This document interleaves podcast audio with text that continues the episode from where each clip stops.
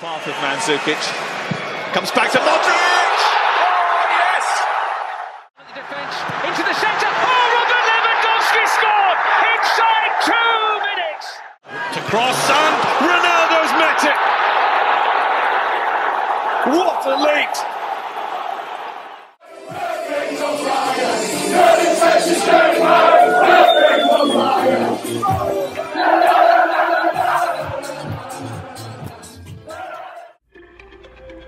24 equipas, 622 jogadores e um mês recheado de futebol. Sejam bem-vindos ao Euroscout, podcast da ProScout que irá acompanhar o Euro 2020 diariamente. Vamos a isso. Olá a todos, bem-vindos ao Euroscout, podcast da ProScout, onde iremos acompanhar o Euro 2020 em 2021, uh, eh, todos os dias de forma bastante resumida, mas detalhada. O meu nome é Rodrigo Carvalho e estarei convosco todos os dias para vos trazer os melhores convidados, os melhores membros da ProScout e, claro, muito futebol. Comigo hoje, para a antevisão deste europeu, tenho Pedro Barata, jornalista, e Francisco Gomes da Silva, uh, diretor da ProScout e scout do Vila Franqueiro. Pedro, tudo bem? Olá, Rodrigo, obrigado pelo convite para estar aqui com vocês e é um gosto estar pronto para analisar este torneio que já esperamos há tanto tempo. É verdade, Francisco. Vamos a isso, Rodrigo. Uh, agradecer a tua disponibilidade, como, uh, como vais ser um dos responsáveis aqui pelo Euroscout, este projeto da, da ProScout que vai acompanhar todos os dias uh, as análises dos jogos, dos jogadores, todas as incidências de, daquilo que é a maior competição de, de seleções aqui na, na, Europa e também agradecer ao Pedro a disponibilidade uh, pela presença dele aqui hoje. O prazer é meu uh, em ter dois excelentes convidados para começarmos e acho que primeiro de tudo falar deste europeu é falar de um, de um torneio completamente atípico uh, no que toca ao mundo das seleções. Uh, um europeu jogado em ano ímpar, uh, ainda em contexto de, de pandemia, e, e, disputado com diferentes anfitriões em várias cidades pela Europa fora. Pedro, com este contexto todo tão, tão especial e tão, e tão raro, como é que, como é que vês este europeu? qual é a tua previsão geral para, para esta competição. Iremos ver jogadores cansados pelo, pelo último ano e meio, quase sem férias, uh, por causa da pandemia. Como, como é que iremos ver este europeu? Eu acho que, assim, como um, como um título, é, podia ser caracterizado como europeu da incerteza. Acho que há.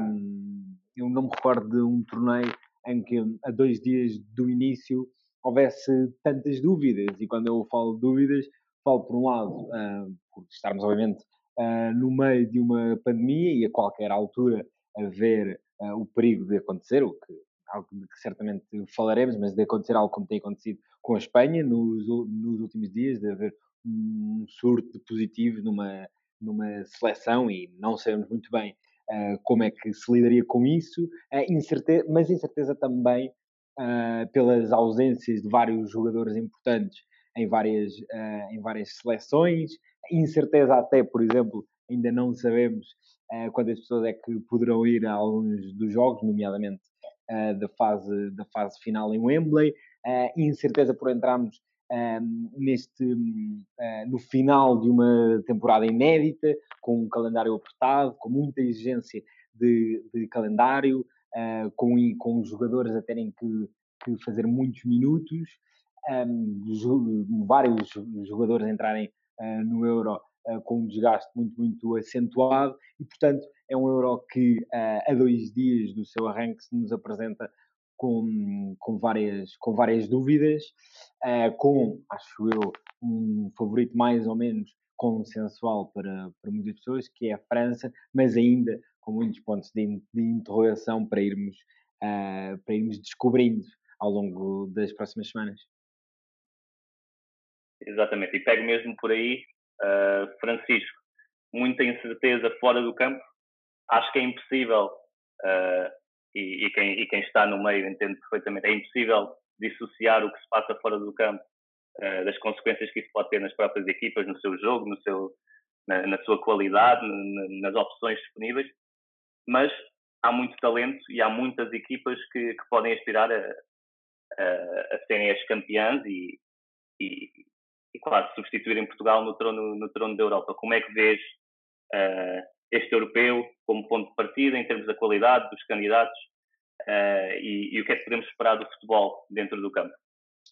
Sim, acho que, que vai muito ao encontro do, do que o Pedro disse, ou seja, é, é, é um contexto muito atípico, de grande indefinição, e isso naturalmente depois uh, passa para aquilo que é a preparação de, das próprias seleções no seu dia a dia. Vemos o caso de Espanha, que já tá, há um grupo à parte numa bolha para, para prevenir possíveis casos de, de, um, de um surto que possa existir no, no seio da seleção e isso levanta sempre algumas questões a nível de, de preparação. Agora, não olhando para, para essa questão, há a questão de, de expectativa, que as coisas estão, estão a melhorar, uh, de termos adeptos no estádio, ou seja, uh, do regresso à normalidade como nós conhecemos. E relativamente à, à questão da, da qualidade de, das equipas, eu também apontaria a França como a principal favorita, por, pela qualidade individual que tem, uh, acima de tudo sobre isso, e,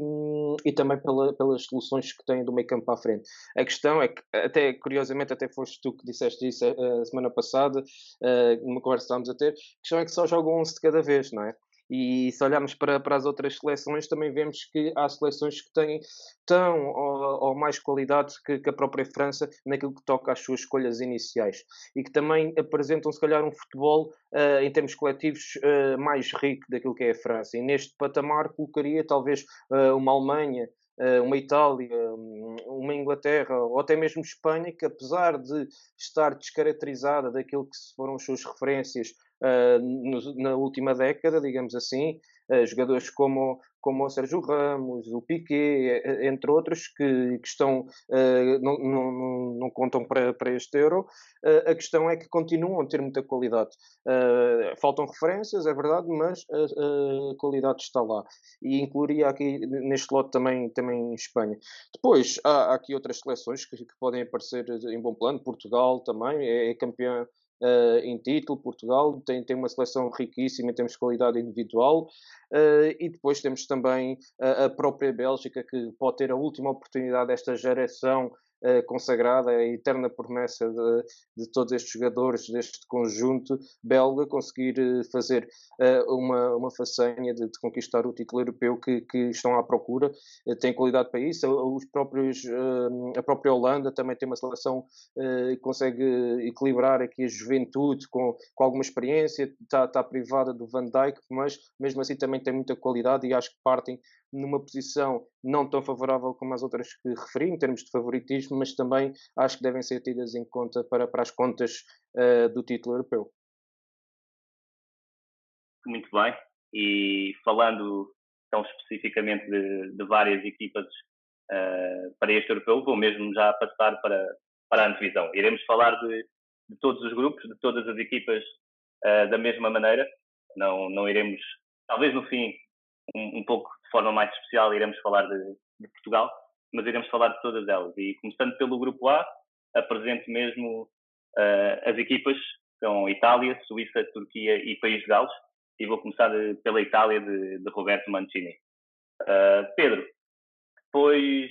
de uma depois de, da decepção uh, nos últimos quase 10 anos, a última grande campanha da Itália em competições internacionais acaba por ser o Euro 2012, naquela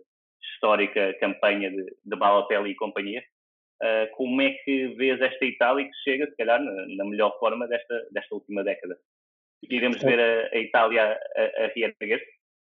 Sem dúvida, é uma Itália sobre hum, as quais muitas dúvidas uh, caíram depois dessa grande, grande decepção que foi não estar no Mundial de 2018 uma,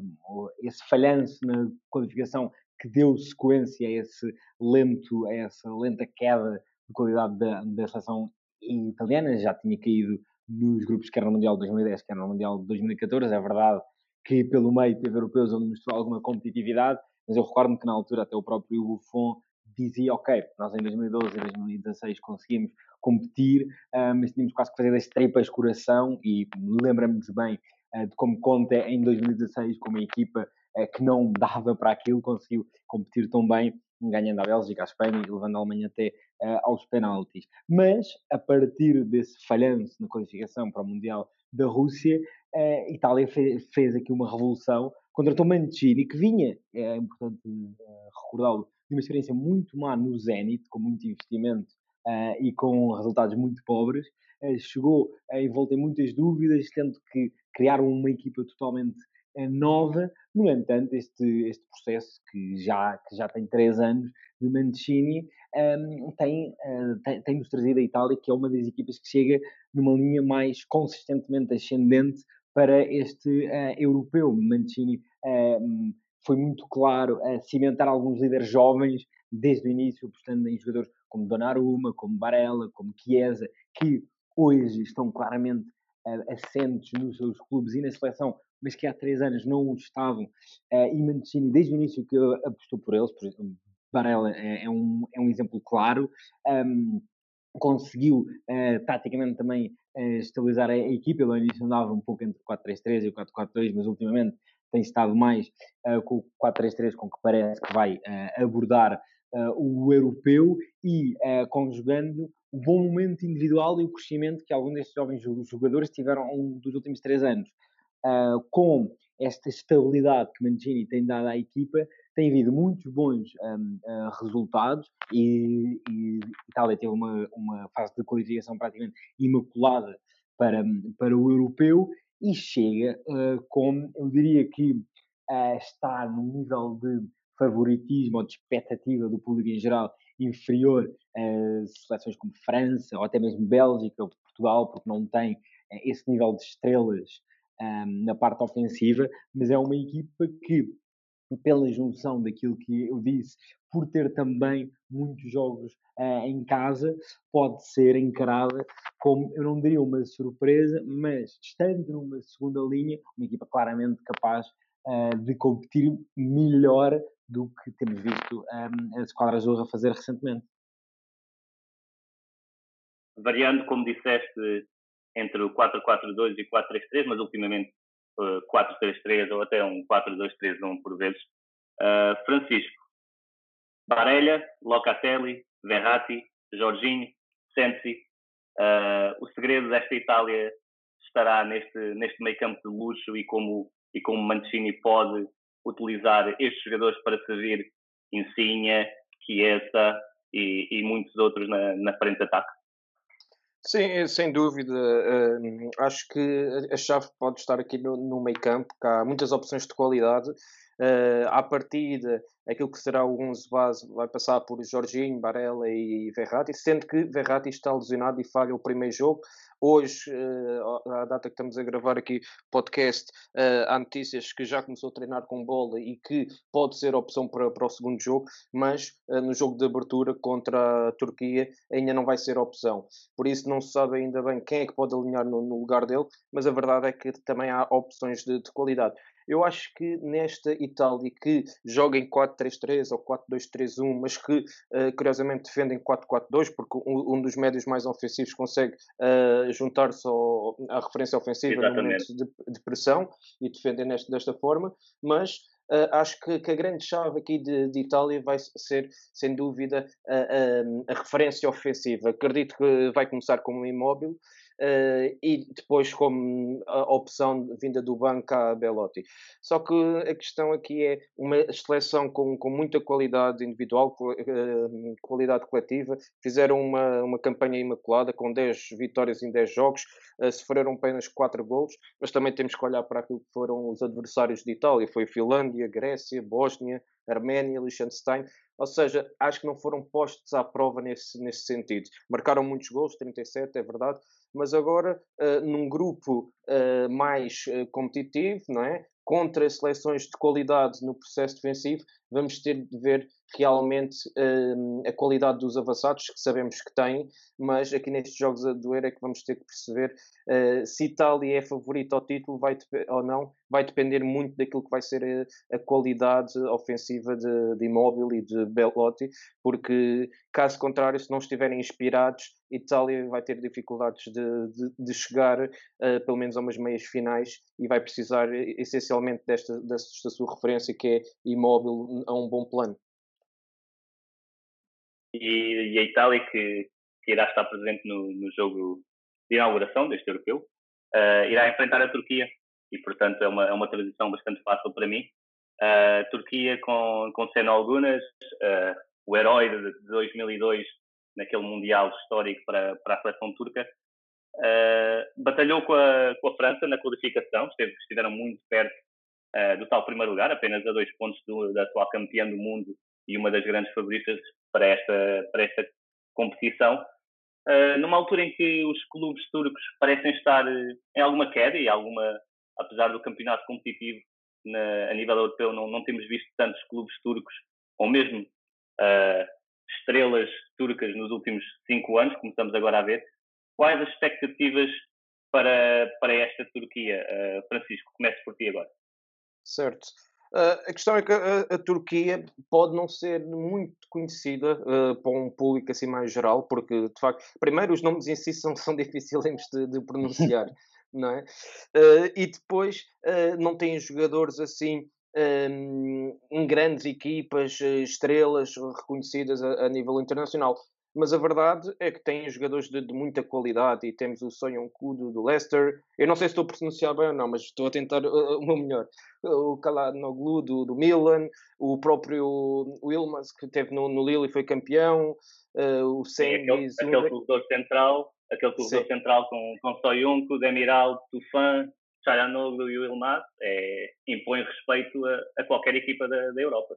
sem dúvida. E depois olhamos para aquilo que também é uh, a capacidade que, que, a Turquia demonstrou, uh, demonstrou na, na, fase de qualificação. Uh, estavam num, num grupo eh, complicado à partida contra, contra a França e acabam com apenas três gols feridos. Curiosamente, acabaram com menos gols feridos que, que a França, que teve seis e isso é um indicador que, que é uma seleção muito consistente do ponto de vista defensivo. Eu acho que vai, vai ser interessante uh, de acompanhar uh, esta Turquia. Acho que tem, tem qualidade individual com, este, com, este, com estes jogadores que referimos aqui do corredor central. Também tem uma equipa muito compacta. Tem aqui a perda de, de um jogador que podia ser eh, muito importante, que era o Tossundo, que está no Everton, que está lesionado e falha. Uh, por isso, o Wilmans vai, vai ser a grande referência ofensiva. Uh, já é um veterano de 34 anos e foi campeão recentemente pelo, pelo Lille. Acredito que vai estar motivado neste europeu. Deve ser a última competição dele a nível de, de seleções. E por isso, acredito que, que, a Turquia pode ser uma das surpresas deste campeonato uh, da Europa, até porque, olhando para aquilo que é o grupo, acredito que tem condições para, para passar esta fase de grupos e depois na fase de grupos perceber como é que como é que quem é pode ser o adversário que calha aos turcos e depois é uma questão de pronto, às vezes de sorte, daqueles jogos podem ir aos penaltis ou não, pronto, vai, vai depender muito, muito disso, mas acredito que a Turquia tem, uh, pelas minhas contas, se a Turquia passar a fase de grupos, depois pode apanhar uh, em segundo ou terceiro, pode apanhar, por exemplo, uma Bélgica, aí se calhar as coisas já começam mais complicadas, mas, de qualquer das formas, centrando a questão aqui na fase de grupos, acho que a Turquia é, é uma, uma seleção a ter em conta pela fase de qualificação que fez, mas também por aquilo que tem vindo a apresentar, apesar de que, como tu disseste muito bem, o campeonato uh, turco é competitivo, tem vindo a perder também algum espaço de afirmação por vários problemas financeiros, mas uh, se olharmos para as principais estrelas dessa, desta seleção, são poucos os jogadores que estão a jogar neste momento na Turquia, ou pelo menos as principais referências estão todos no, nos Big Five neste momento. Sim, e Pedro, uh, mudando, mudando para ti, a Turquia não chega a uma fase uh, pós-fase de grupos, fase eliminar, desde, desde 2008. E este ano, sabendo do contexto que apenas dois dos, dos terceiros classificados não, não passam para a fase seguinte, acho que estamos, estamos perante condições para vermos os turcos a, a regressarem às tais, às tais fases a eliminar, ou não? Sim, claramente. A Turquia, que é um país de enorme dimensão, um país muito, muito apaixonado pelo, pelo futebol, como o Francisco disse, nos últimos anos os clubes turcos têm perdido muito poderio também pela, pela crise da, da moeda turca, mas esta seleção que nos habituou durante muitos anos a ser uma equipa de 8 a 80, como tu uh, referiste, eles chegam às meias finais quer em 2002, quer em 2008, mas pelo meio, em 2004 e 2006, nem sequer se, nem sequer se qualificam. Em 2016, quando já passavam, uh, quando já passavam alguns terceiros, era um europeu absolutamente, eu diria, lamentável, um, até com vários casos de indisciplina, etc. E este ano tem aqui uma clara oportunidade de limpar a imagem. Um, eles chegam num bom momento a nível de, de equipa, eles nos últimos 13 jogos que disputaram só tiveram uma derrota, nos últimos 2, 3 anos perderam muito pouco, um, e mostram aqui uma, uma, uma versão um pouco mais consistente, um pouco mais competitiva, um, também, como o Francisco disse, acho que se vão apoiar nesta dupla de centrais, o Soyuncu e o Demiral, uh, jovem, agressiva, competitiva, uh, e que é claramente um upgrade face a duplas de centrais um, que nós nos lembramos de anos anteriores das seleções turcas, e depois claramente é impossível uh, falar desta seleção turca sem falar do Lille, que é um, um, dos, um dos, principais clubes da, da, temporada no futebol europeu. Tem aqui três uh, jogadores, três jogadores com histórias muito, muito particulares, muito diferentes, mas acho que claramente o uh, a Turquia, aliás, tentará passar para o europeu. O bom momento destes uh, jogadores, e é impossível não, não falarmos de, de Burak Yilmaz, que chega num grande, grande momento, uh, é um líder, é muito carismático uh, e tentará demonstrar porque é que este ano numa liga com Mbappé, Neymar, Depay, Ben Yedder, o rei, entre aspas, foi ele. Sem dúvida, uma grande temporada de, de no, no Lille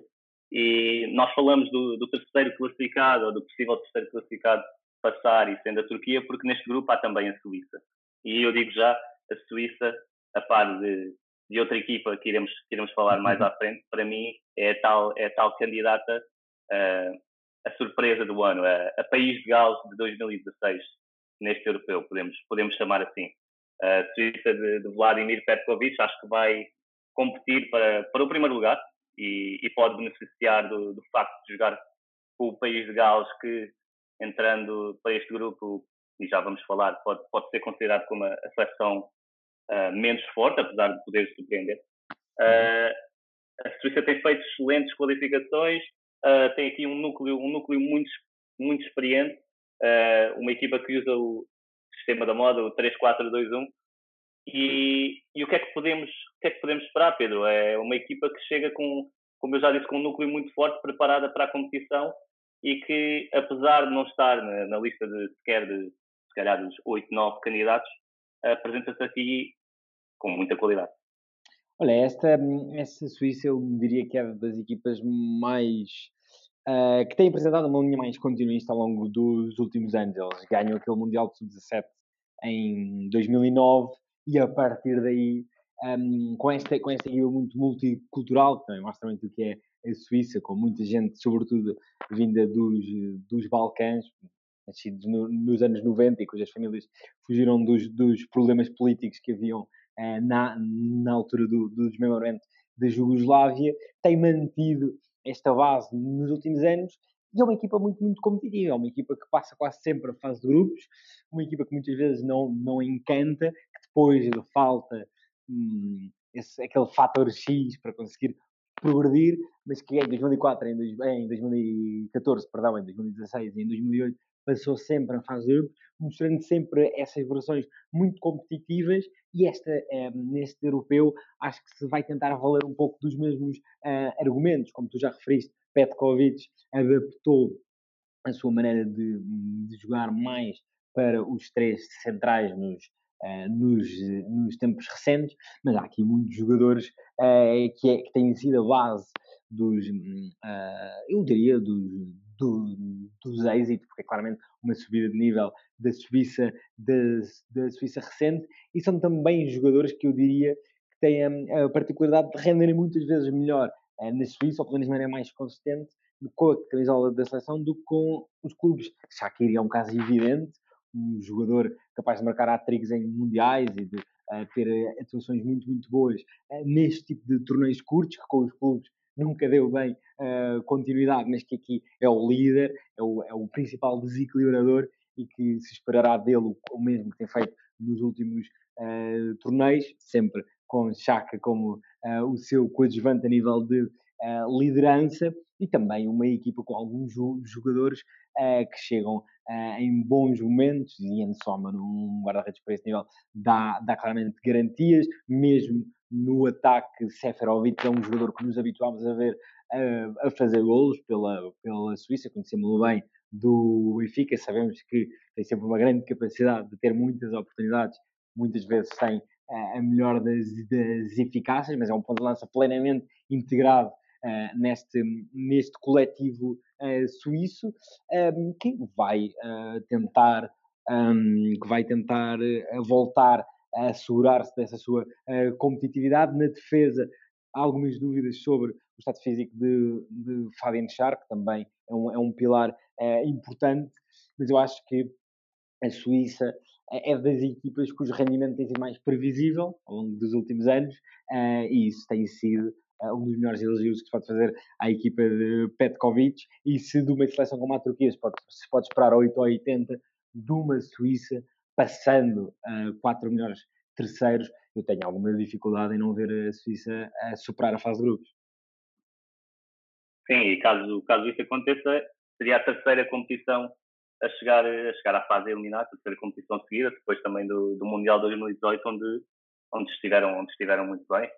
E Francisco, uh, tendo, como o Pedro disse, Ricardo Rodrigues, Shakiri, até o Seferovic e, e, o próprio Embolou e o Chaka, que nos seus clubes não, não parecem convencer a, a, a 100%, uh, como é que esta Suíça pode, pode atacar a Itália e pode lutar pelo, pelo primeiro lugar? Sim, eu acho que hum, o Pedro acabou por referir aqui alguns nomes uh, muito interessantes que fazem parte daquilo que é, é, que é a espinha dorsal da, da Suíça, desde o do guarda-redes do Sommer. Uh, depois tem, temos aqui os dois, dois alas, o Mbabu e o Rodrigues. Uh, no meio campo há aqui ainda algumas incertezas. Uh, tem muita qualidade, o Chaka, que, que é uma referência, uh, acho que tem um lugar uh, praticamente garantido, e depois é perceber quem é que pode ser o seu colega de lado, se vai ser o Zacaria do Monclabar ou se pode ser o Freuler da Atalanta, e também ainda há o Gibril Só do Frankfurt, que também fez alguns jogos ao lado do, Chaka. Depois, na, na frente de ataque, o Embolou e o Seferovic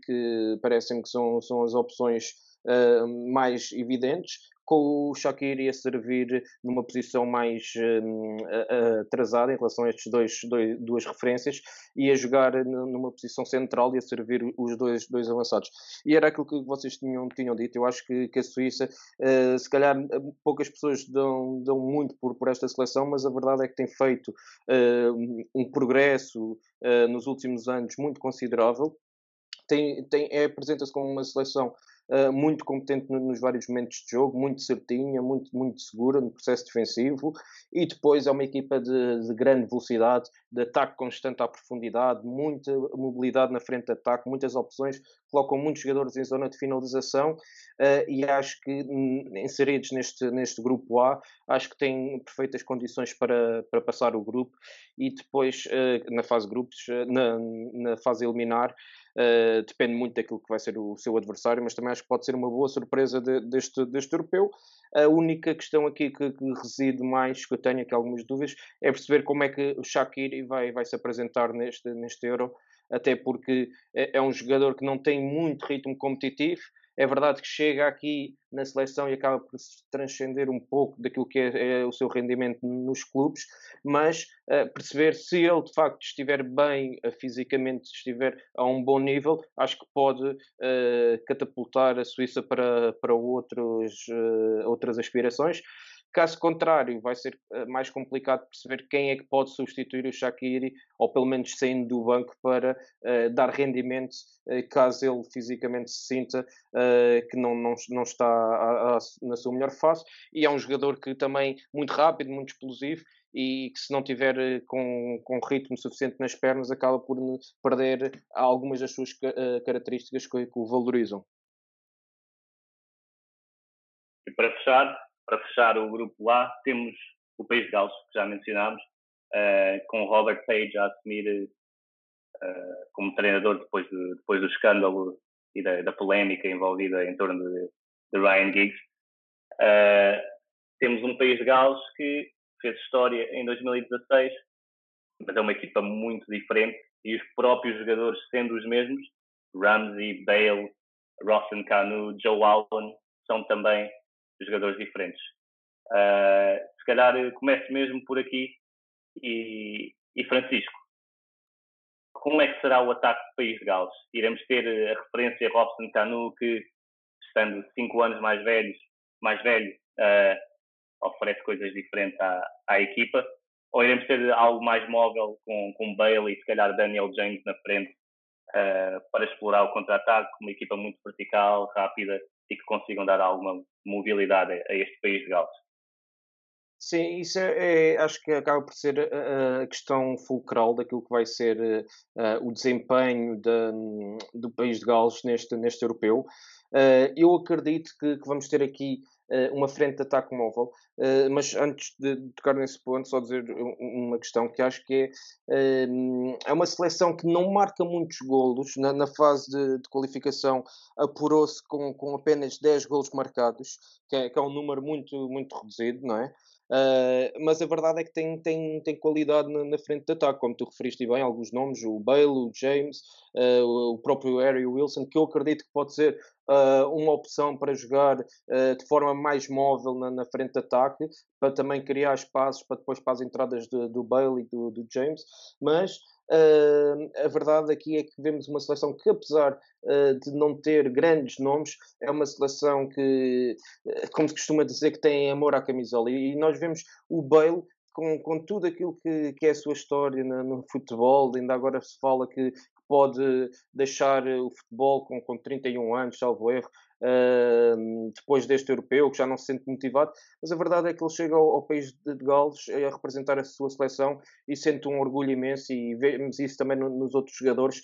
que, que, o facto de estarem a representar uh, o seu país faz com que, com que se transcedam e acabem por ter prestações muito, muito positivas e que também uh, do coletivo vem esta força do, do Galos. Sobre a, entrar, sobre a questão do, do ponta de lança, eu acho que pode ser o Harry Wilson, foi testado em algumas uh, durante a, a, fase de qualificação, mesmo na, na Liga das Nações, foi ele que foi testado algumas vezes nesta posição de avançado mais móvel. Uh, depois há aqui outras soluções, como tu disseste e, e bem, não é? Uh, de, ou podem optar por um jogador mais experiente, uh, ou, ou neste caso também há o próprio Moore do Cardiff. Há, ou seja, há muitas opções aqui de, que, que, pode aparecer na frente de ataque sendo que também há aqui a dúvida de, de, daquilo que pode ser o posicionamento do, do jovem defesa ao médio uh, do Chelsea em Padu, uh, porque ele, muito, ele foi sempre uma peça fundamental da qualificação do país de Gales, uh, jogou várias vezes no meio campo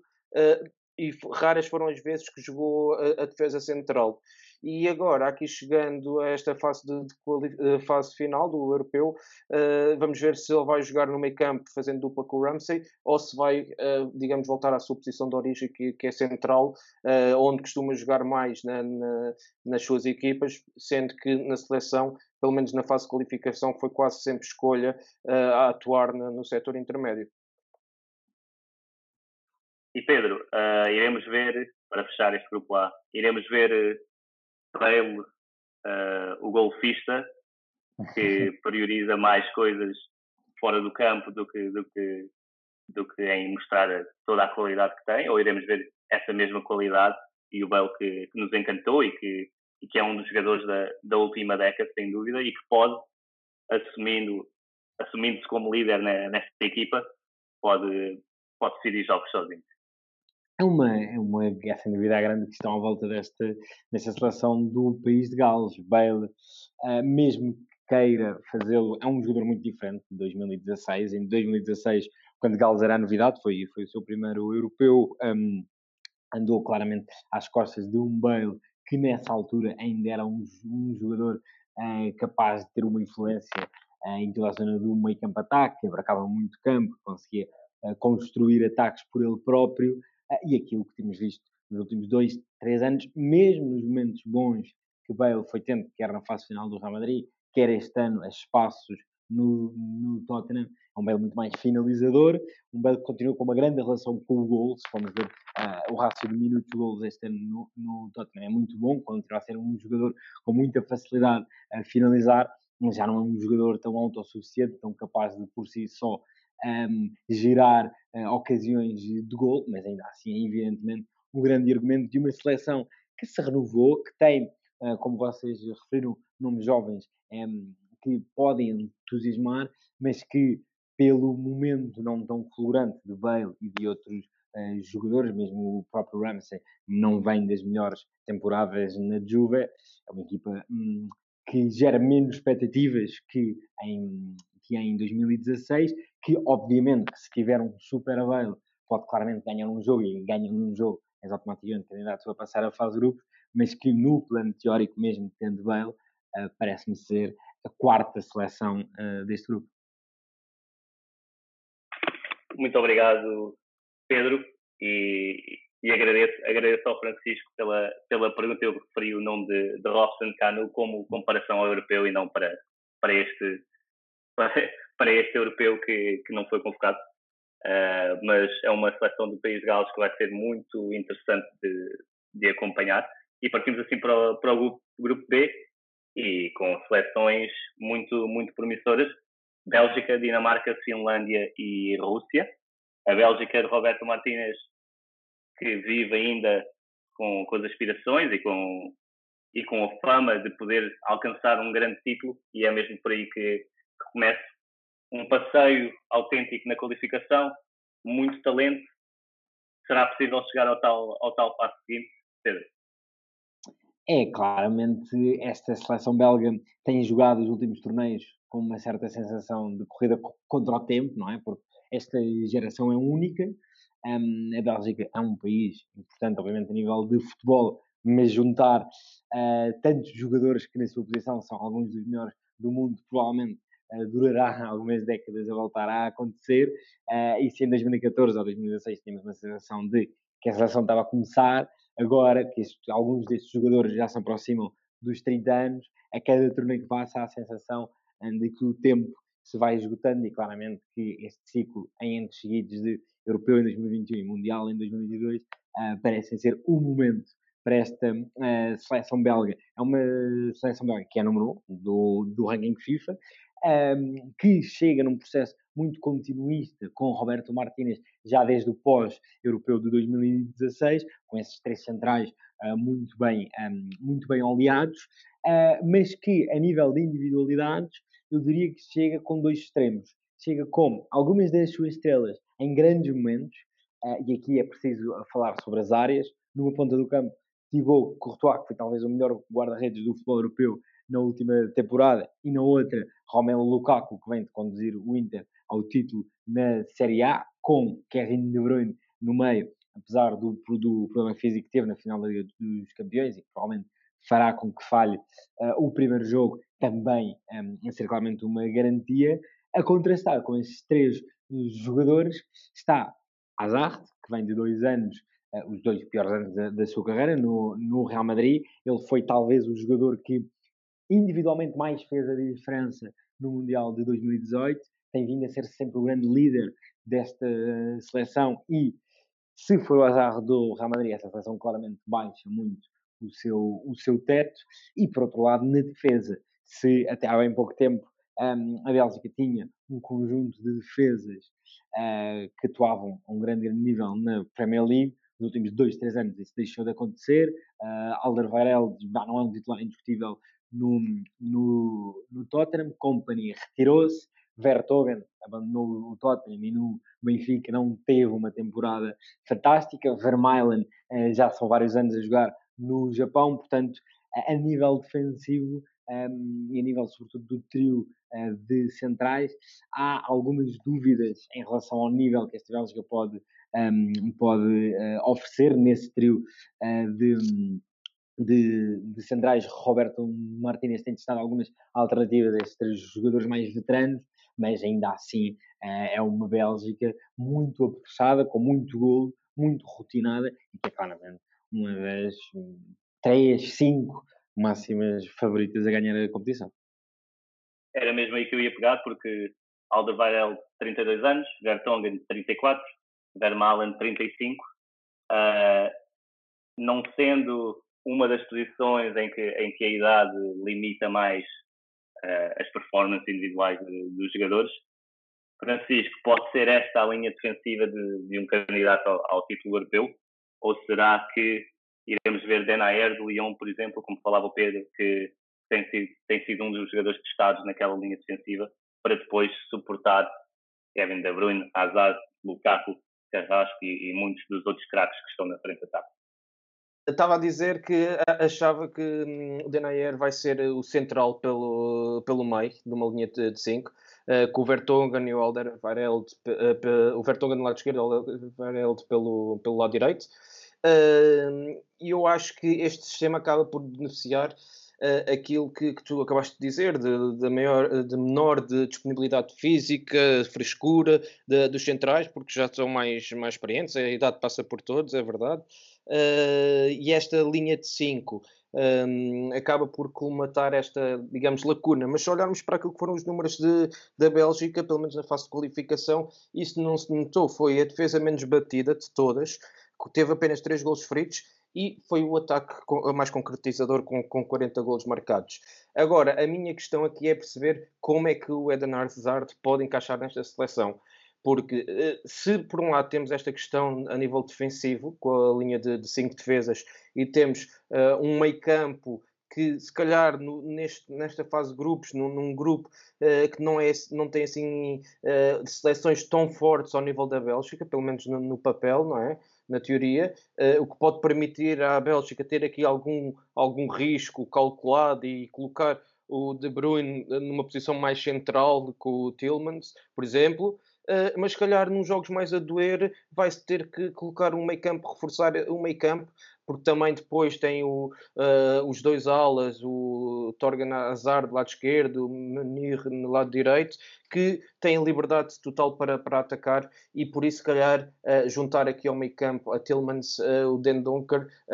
para ter um meio campo mais robusto, mais, mais forte e para também ajudar no processo ofensivo e libertar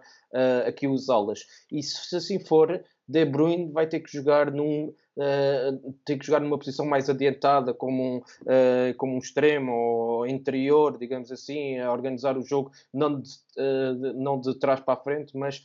mais, mais à frente. E nesse, nesse sentido, no, no, corredor contrário, pode jogar Mertens em vez de Hazard, ou jogar Hazard e não jogar Mertens e aí vai ser a grande, grande questão para, para a constituição deste, deste 11 base. Depois, para mim, acho que o grande sucesso da, da Bélgica neste europeu vai passar por Lukaku. Ele que fez uma época extraordinária no Inter, Uh, está um avançado muito mais completo do que aquilo que era há uns anos atrás, para mim um dos melhores avançados da, da atualidade e certamente também está, está motivado, chega aqui campeão em Itália, está, está a fazer uh, das melhores carreiras, uh, das melhores temporadas da, da, sua carreira e isso acredito vai ficar bem patente neste Euro. ele que, é a grande referência ofensiva desta seleção e a ser servido com os jogadores de qualidade que, que, a Bélgica tem atrás dele, acredito que vai, pode ser um dos melhores marcadores da prova e uma das, das gran, dos grandes destaques de, do Euro a Bélgica que defronta a Rússia no primeiro jogo, Rússia de, de Cherchezov. Pedro, desde 2008, naquela campanha histórica em que Arshavin e Pavlyuchenko uh, brilharam, desde 2008 que não, que não, vemos, que não vemos a Rússia vingar em europeus.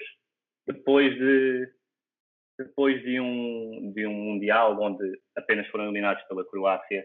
uh, nos penaltis, Croácia vice-campeã mundial, Poderemos ver eh, mais uma vez a Rússia uh, a elevar-se no patamar europeu. Há essas condições, as individualidades. Qual, qual, é a tua visão? a, a, Rússia vem de, do Mundial em que, tendo expectativas relativamente baixas, uh, surpreendeu. Uh, para este Euro 2020, hum, eu não sou excessivamente otimista com esta, com esta Rússia de Cherchazov. Por um lado, acho que já passou um pouco aquele efeito surpresa do, do, do, Mundial, por outro, aquela euforia e aquela grande agressividade e intensidade com que a Rússia jogou em 2018 já não existirá. Isto, apesar de ter eh, na frente algumas individualidades que podem claramente eh, fazer a, eh, a diferença, e aqui temos que olhar para a, a capacidade criativa e de, de, de, desequilibrar, por um lado, de Golovin, que é um jogador que nos torneios de uh, seleções já deu provas, por outro, de Alexei Miranchuk, e, sobretudo, da frente, o grande líder desta seleção, Artem Dziuba, que vem de ser o, grande rei da Liga, da Liga Russa ano após ano, muitos golos, muitas assistências, um ponto de lança que apesar da sua estrutura eh, move-se muito bem fora da área, dá muitas coisas à, à, à, equipa e a Rússia pode jogar melhor ou pior, mas Djuba vai sempre ser, uh, ser muito incómodo para as defesas adversárias, apesar de esta Rússia não me deixar, não me deixar grandes uh, expectativas, sinceramente. Francisco, partilhas, partilhas da opinião? Eu, a nível pessoal, Golovin, o efeito pós-mundial uh, não foi o esperado, mas esta época vemos, vemos o Russo em grande nível no Mónaco. Depois, Cherichev partilhou um pouco dessa, dessas más experiências pós-mundial e, e, nunca se afirmou. Iremos ver a Rússia depender da dupla Golovin e, e? Sim, acho que, que, vai passar muito por aqui o sucesso da, da Rússia. Uh, pode jogar num, num 3-5-2, uh, com Golovin numa, numa posição de média ofensiva, servir uh, Zuba e também o Rifat Zemaletinov. Acho que estou a dizer isto bem. Também não, uh, são nomes assim um bocado complicados, mas são jogadores de, de qualidade e que, que, podem, nomeadamente naquilo que é, que é a ideia ofensiva da, da Rússia, não é uma seleção muito aprimorada do ponto de, de vista técnico, mas é uma seleção que, uh, que joga com processos simples, uh, procura constante pela, pela referência ofensiva, que é o Zuba, e, e depois a partir daí desenrolar aquilo que é o seu, a sua manobra ofensiva, joga na referência, procura uh, rapidamente as segundas bolas e muitos cruzamentos, muito jogo uh, direto, uh, mas também não me acredito que, apesar de ser uma seleção bem organizada, digamos assim, conseguem sair rápido em ataques, em transições, saem de forma simples e direta, mas não, não me acredito que, que possam fazer uma grande prestação, também olhando para aquilo que, que pode ser este grupo, uh, já falámos da Bélgica e também a própria Dinamarca. Uh, e, a, Finlândia, que também já lá vamos falar, que também tem uma seleção interessante, mas acho que a Rússia, apesar de haver um maior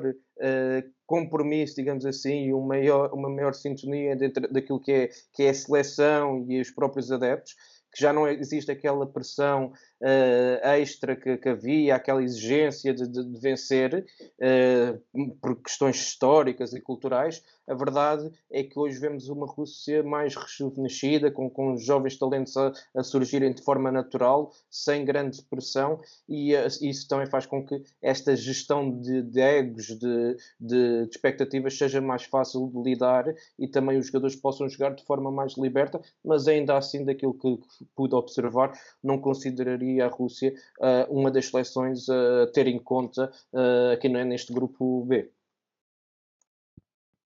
Uh, darias então que seria a Dinamarca de Casper Hillman, a Dinamarca que tem, teve um, um, bom início de qualificação para, para o Mundial 2022, mas que na frente de ataque parece estar com, com problemas de golos. Braithwaite e Poulsen, apesar de serem jogadores que, que jogam a um bom nível, tem tido dificuldades em frente à baliza pela, pela seleção. Francisco, este é o europeu de, de Jonas Wind. Achas que pode ser a surpresa nesta seleção? Pode ser a referência? Uh, dá essa garantia de golos a uma Dinamarca que é bastante organizada, mas que depende muito das transições e da inspiração individual de, de alguns dos seus jogadores?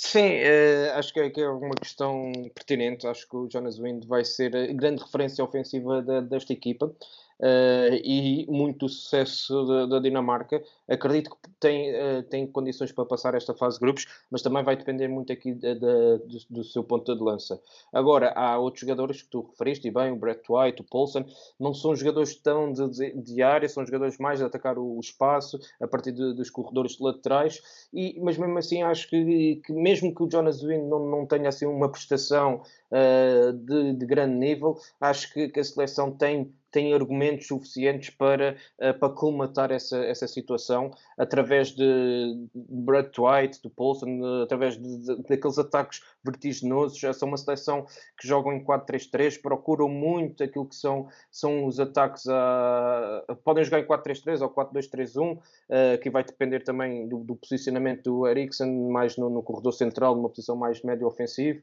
Uh, mas uh, são uma seleção que tem qualidade na, na, construção deste traço. O Delaney uh, costuma descer e ser ele a assumir esta, esta construção, mas depois, assim que, que tem espaço, é, é sempre a abrir, sempre a rasgar, uh, porque tem jogadores muito rápidos na, na frente de, de, ataque e depois tem o Ericsson que tem esta capacidade para assumir o jogo entre linhas. Uh, acho que, que, é uma situação que lá está, também não se dá muito por, por ela, uh, daquilo que, que, são expectativas de, uh, de forma geral, mas que acredito que podem ter uh, uma boa prestação, pelo menos aqui na, nesta fase de grupos, e alcançar, digamos, um segundo lugar, até porque, dá, dando continuidade àquilo que fizeram na, na, fase de qualificação, onde em oito jogos não, não perderam nenhuma vez, tiveram quatro vitórias e quatro empates, e acredito que, que este bom momento também vai perdurar aqui nesta fase de grupos. E ainda bem que falas da qualificação, eu passo também para, para a Liga das Nações. Pedro, a Dinamarca, jogou duas vezes com a Bélgica na Liga das Nações e, e perdeu os dois jogos. Uh, o treinador Casper Ullmann fala de que a equipa tem que evoluir nos jogos grandes. Achas que, achas que chegará a esse nível? Irão ser. Eh, a terceira será de vez frente, frente à Bélgica ou, ou não haverão duas sem três? Esses hum, dois jogos que a Dinamarca perdeu com a Bélgica são as duas únicas derrotas que esta seleção dinamarquesa tem desde 2018 e, e concordo bastante com a análise que, um, que o Francisco fez. É uma equipa um, com muita gente muito experiente. Tu olhas para o 11 e tens muita gente muito habituada a competir a um nível muito bom, é, que falta claramente, talvez, um nível acima de desequilíbrio um, no ataque e respondendo à tua pergunta, para poder superar a Bélgica e também para poder ser uma equipa forte neste europeu, acho que terá que ser sempre uma, uma Dinamarca muito segura, com muito boa organização defensiva, que faça valer um, as boas épocas de homens como Kjaer, como Schmeichel, um, até o próprio, uh, o próprio Christensen, campeão europeu, e que consiga aproveitar as oportunidades que tenha, um, potenciando também uma, uma, uma figura como Eriksen, que pode dar sobretudo a nível de bolas paradas, uh, pode dar o golo e, a, e, o desequilíbrio e o perigo ofensivo que esta Dinamarca, de que esta Dinamarca pode uh, carecer, uh, mas uma Dinamarca que é uma das duas, três seleções que eu acho que fora do nível das seleções da Super Elite, mais longe podem chegar, sobretudo se conseguir ser muito sólida atrás e tiveram um Eriksen inspirado a nível de conseguir uh, desbloquear aqueles resultados curtos, nos quais muitas vezes vemos a Dinamarca mover-se, e foi assim também no, no, último, no último Mundial. Passamos então numa das equipas que, que pode surpreender para uma das equipas em que se calhar há, há menos expectativas. Um, um dos conjuntos menos fortes, a Finlândia, está na sua primeira competição internacional, o que é, o que é sempre de, de louvar estão a fazer história e por isso mesmo pode não haver pressão para esta Finlândia. Uma equipa que se baseia muito na sua cultura, parece que, que se conhecem uh, e que jogam juntos durante, durante todo o ano. O treinador Marco Canerva uh, começou nas camadas jovens de, das seleções finlandesas, subiu para treinador adjunto da equipa principal, chega a treinador principal. Uh, como é que este coletivo pode, pode sonhar com algo mais do que, do que apenas a presença neste europeu, Pedro? É bastante complicado. É claramente uma das equipas que individualmente oferece, oferece menos argumentos. um, ainda por cima calhou num grupo uh, grupo que, que, não é fácil. Um, estar aqui já é claramente uh, um triunfo para uma Finlândia que tem também uma base que já está junta desde, os, desde o sub, desde o sub-21. Há aqui muitos uh, jogadores uh, que jogam juntos há, há muito tempo, uh, mas que a nível, a, a nível coletivo deu uma muito boa resposta na fase de qualificação, ficando à frente de equipas como a Grécia ou como a, a Bósnia, dando uma excelente imagem no grupo da Itália, mas eu diria que nesta primeira incursão da equipa finlandesa num grande torneio,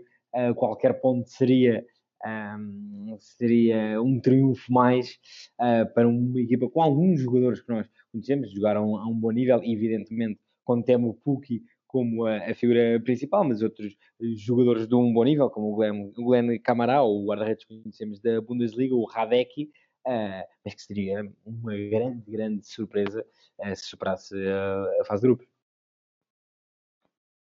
Sim, e é mesmo de, de Camará que vou falar, não havendo muitos, muitos destaques individuais nessa seleção finlandesa para, para além de, de Puki, porque é mesmo, é mesmo assim, Puki tem sido a, a referência do país no futebol. Francisco, Camará, grandes épocas no Glasgow Rangers, achas que pode ser uma montra para, para este jogador para, para chegar a outro nível? Eu, por exemplo, vi-o a chegar perfeitamente a, a, um dos três grandes em Portugal. Achas que é, é outra motivação dos jogadores finlandeses para, para se mostrarem nesta competição.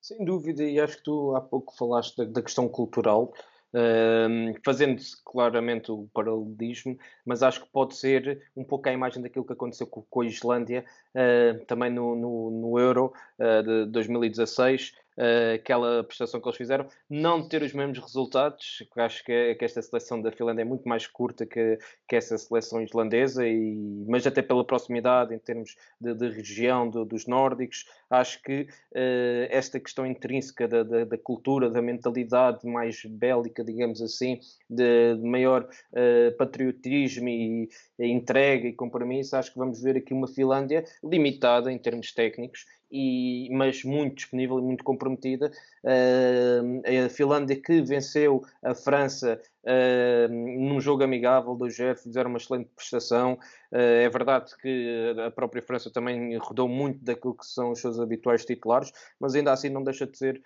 uma grande surpresa esse resultado. E depois, olhando para aqui, para, para o 11 base, uma seleção que, que se estrutura em 3-5-2. Um, creio que Glenn Camará e Temu Puki vão ser as grandes referências. O Camará, porque é um médio uh, com uma excelente capacidade e disponibilidade física, com um grande raio uh, de ação e cobertura no meio campo. Uh, tem, tem iniciativa de jogo, tem, tem qualidade com, com bola, defensivamente também, também é um jogador uh, com boa capacidade no, nos duelos e acho que vai ser ele, digamos, o patrão deste, deste meio campo e jogando contra uh, seleções como a Bélgica, por exemplo, em que tem um meio campo muito forte, acredito que ele possa ser um dos maiores destaques da, da Finlândia e esse, desta forma mostrar-se para a montra, apesar de que as últimas épocas no Rangers têm demonstrado aquilo que tem sido a sua qualidade e que está mais do que pronto para, para dar o, o, outro salto. E depois o Puki, acho que, é, que é uma seleção que vive muito deste momento de, uh, do Puki, que, que, é um avançado muito interessante, muito completo, e, e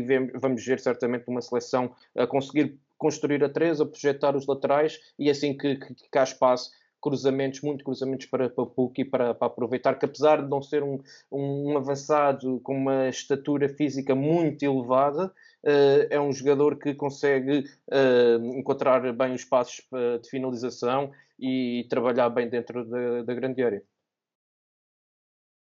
Passamos então para o grupo C, que vai terminar a primeira parte do nosso, do nosso episódio de antevisão. Grupo C com, com Áustria, Países Baixos, Macedónia do Norte e, e Ucrânia. E sim, são dois países que, que, têm mudado a sua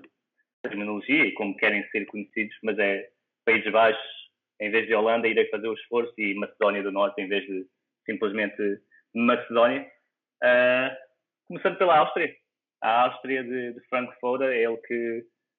é algo questionado, uh, apesar de, das conquistas recentes que, tem, que a seleção austríaca tem, tem alcançado Uh, uma equipa muito organizada, sempre um pouco contestada pelo, pelo seu pragmatismo. Eu diria que é um pouco um Portugal da segunda linha, segunda linha europeia. Pedro, o que é que é preciso para vermos a melhor Áustria, que conta com nomes talentosos como Arnautovic, Sabitzer,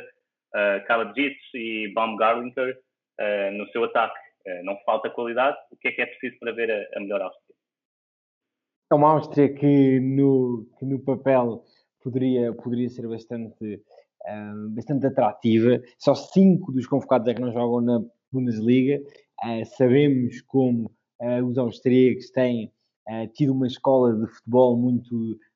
muito semelhante e que vai muito mondada com a alemã, está um pouco na, também na, na vanguarda das tendências táticas do futebol europeu e basta ver uh, o que equipas como quer o RB Salzburg, quer o Las Clins têm feito nas competições, nas competições europeias. Uh, tem muita uh, qualidade com alguns dos nomes que tu referiste, só que a seleção não tem dado continuidade. É verdade que estiveram no Euro 2016, estão agora uh, neste europeu, mas em 2016 não passaram um grupo que, a todos os efeitos, tinha a Hungria e a, Islândia, não era excessivamente forte. Em 2018 não foram a um Mundial e como tu referes, Franco Foda, apesar de ser o, o treinador com a melhor porcentagem de vitórias uh, da história da seleção nacional, um, o treinador é muito contestado por este futebol um pouco pragmático, pouco entusiasmante. Os adeptos estão habituados a ver é, clubes austríacos e jogadores austríacos jogar em contextos de muita pressão, uh, de muita agressividade, de ritmo muito alto, e a seleção não tem feito uh, o mesmo. Um, vamos ver que a Áustria que temos neste europeu. Há jogadores, há jogadores habituados a jogar com o futebol mais vanguardista se pratica eh, na Europa, mas é uma seleção que tem deixado, tem deixado muito que desejar e que está num grupo, uh, certamente já falaremos nisso, mas acho que está num dos grupos uh, mais interessantes deste, deste europeu. Sem dúvida, um grupo muito equilibrado e ainda sobre a Áustria, Francisco, uma pergunta bastante direta. Alaba como lateral, como médio, ele uhum. que recentemente até é mais central do que, do que outra coisa qualquer. Pois, a, questão é, a pergunta é, é, simples, mas a resposta pode ser complexa, porque ele que recentemente tem, tem jogado a, central, uh, pode jogar a, a, defesa esquerda, a lateral, na seleção em competições anteriores já jogou a médio centro, mas ultimamente também fez alguns jogos na qualificação a extremo esquerdo e por isso eh, eu acredito, dentro daquilo que podem ser uh, as várias opções para, para as outras posições, acredito que podemos ver a Laba numa posição mais adiantada, uh, para também que a Áustria consiga tirar partido daquilo que é, que é a sua maior qualidade uh, técnica e capacidade de explosão em zonas adiantadas, para conseguir então desequilibrar e depois, com o apoio também de outros jogadores, como o Sabitzer também, possam ser, servir então o ponta de lança de referência, o Kaladzic, que tem 2 metros e, e certamente que, que é um, um, avançado a ter em conta naquilo que é, que é o tipo de jogo da, Áustria, da, da, procura constante uh, para, para a sua referência ofensiva, uh, muito jogo aéreo, uh, tentar tirar muito proveito daquilo que são as, as bolas paradas, porque tem um avançado que consegue fazer a diferença neste, neste capítulo. Sem dúvida, sem dúvida. E passamos então para o adversário da Áustria no, no primeiro jogo, que é a Macedónia do Norte. E, e, dando um pouco de contexto daquilo que eu falei no início, Macedónia do Norte, porque Grécia e Macedónia disputavam desde 1993 o território que é conhecido como Macedónia do Norte hoje em dia, e chegaram a esse acordo em 2018, daí o nome para, para os que notaram e para, para quem se tem questionado, e, e caso não soubesse a resposta, aqui está. Uh, Igor Angelovski é o, é o selecionador que, que, fez história, primeiro, primeiro torneio internacional. Derrotaram a Geórgia no playoff com um gol do mítico capitão Goran Pandev. É mais um daqueles casos em que podemos questionar se a presença é suficiente, podemos esperar mais. Francisco, Elmas, do Nápoles, um dos candidatos a jogador de revelação deste torneio, já não conta como revelação. O que é que achas?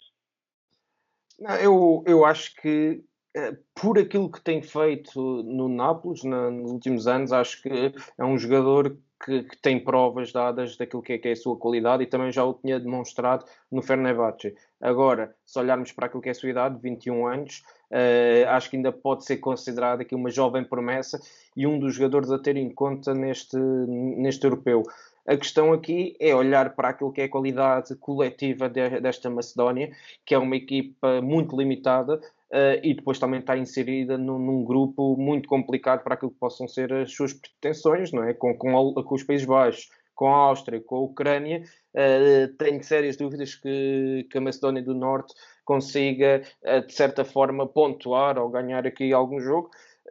Embora tenha alguns elementos com, com, qualidade, alguns conhecidos do público português, como é o caso do Ristovski, que passou pelo Sporting, o Elmas, que, que, está no Nápoles, e depois tu já referiste o Goran Pandev, que mítica referência desta, desta seleção e que foi dos pés dele que, que saiu uh, o gol que valeu a qualificação uh, à Macedónia do Norte na, na final do play-off que venceram uh, a Geórgia. E acho que é uma seleção, como referi, uma seleção com poucos recursos, que jogam em, em 4-2-3-1 ou podem jogar também num,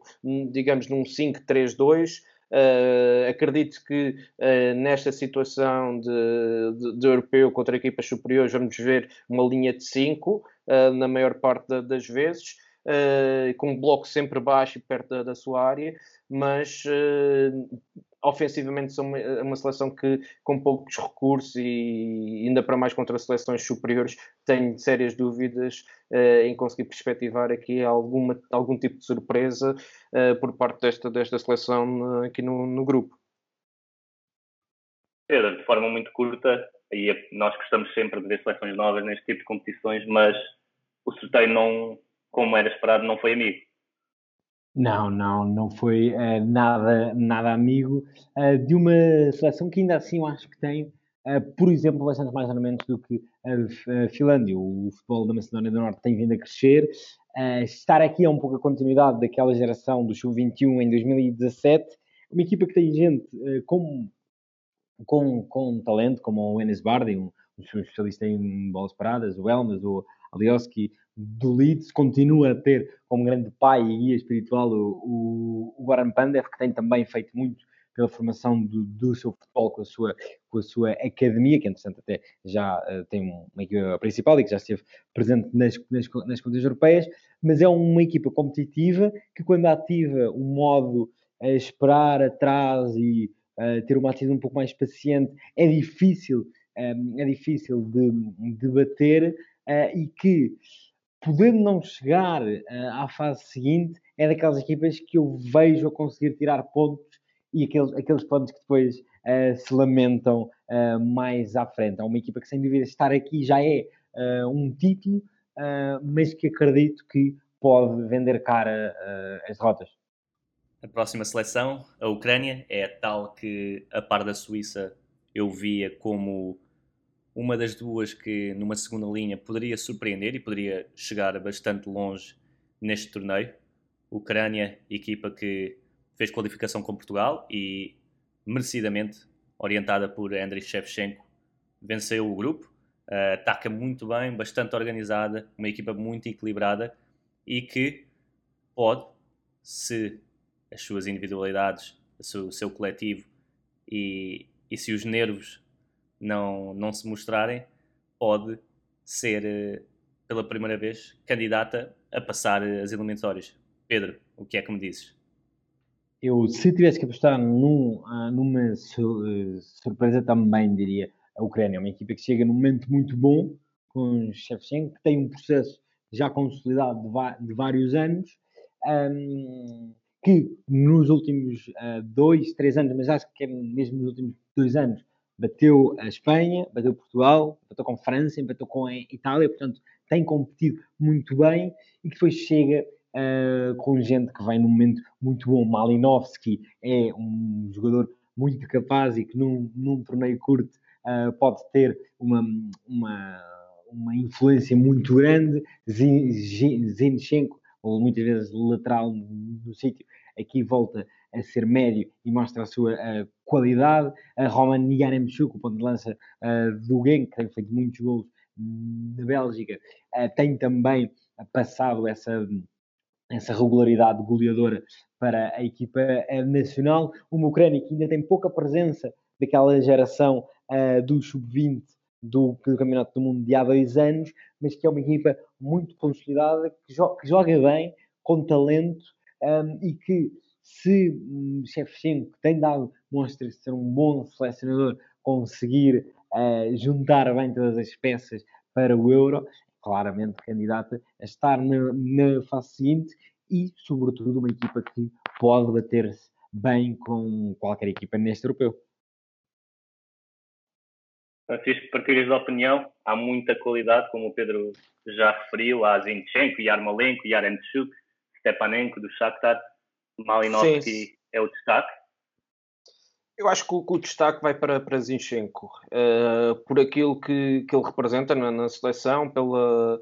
uh, pela sua qualidade, a sua versatilidade, tanto pode jogar como, como lateral ou como médio centro, organizador de, de jogo, uh, e acho que, o destaque vai para ele. Agora, claro que há muita qualidade, como é o caso do Malinovski, do Yaremchuk, do, do próprio Yarmolenko, que embora não se saiba como é que vai, vai estar este Yarmolenko, não é o mesmo de, de, dos anos anteriores e de outras competições, pode entrar também aqui o próprio o próprio Marlos, uh, ou seja, há aqui alguma, algumas situações que, uh, que permitem a, a, esta seleção uh, ter várias opções, depois tem o, o veterano Stepanenko, Uh, agora, a minha questão aqui também é perceber uh, como é que, que, há grande dúvida aqui de quem é que pode ser uh, o guarda-redes titular desta, desta seleção, que por um lado Piatov já tem 37 anos, já, já é um veterano e que também perdeu o seu espaço no Shakhtar Donetsk, e pode entrar aqui o, o Bouchan, ou o guarda-redes que acabou por substituir uh, Piatov no Shakhtar Donetsk, que tem apenas 19 anos, que é o Anatoly Trobin, ou, uh, como quiserem chamar. Uh, e a questão é que a, a, dúvida maior para mim vai ser uh, aqui na, na baliza. Depois,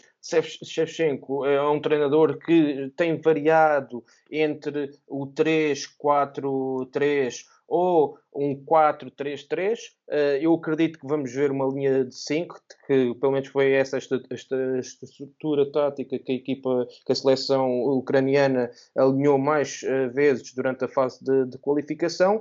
E, e, depois, sendo dois jogadores no, no meio campo, com Zichenko e talvez Stapanenko, e Malinovski a jogar mais descaído para, para um corredor uh, a funcionar, digamos, como um terceiro homem do, do meio campo mais interior e depois com a grande referência ofensiva Yaremchuk, que é, é, uma seleção que tem muita mobilidade e, e velocidade na, na, frente de ataque e tal como o Pedro disse muito bem, também partilho da opinião dele que pode ser uma surpresa agradável neste, neste torneio. Uh, estão num grupo que acredito que possam possam passar à, à próxima fase e depois nos oitavos de, de final. Uh, depende muito de quem é que será o seu adversário. Uh, um só jogo, mas acho que uh, tem condições para, para ser uma agradável surpresa no, neste Euro 2020. Sim, é já no domingo, um dos primeiros jogos grandes deste, deste europeu, onde a Ucrânia vai enfrentar a seleção dos Países Baixos.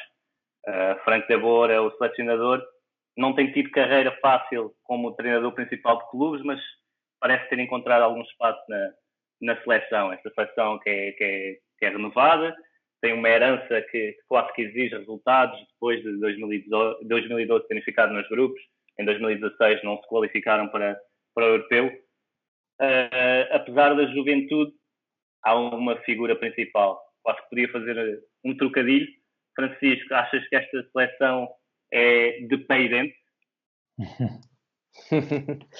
Sim, acho que, que Depay vai, vai, vai ser grande figura de, desta seleção. Uh, uma seleção, como tu disseste muito bem, não, não tem estado tão bem nos últimos anos, nas últimas competições, mas que uh, este processo de renovação que uh, iniciou com Ronald Koeman, que agora está no Barcelona, e que Frank de Boer deu continuidade com a, com a saída de Koeman,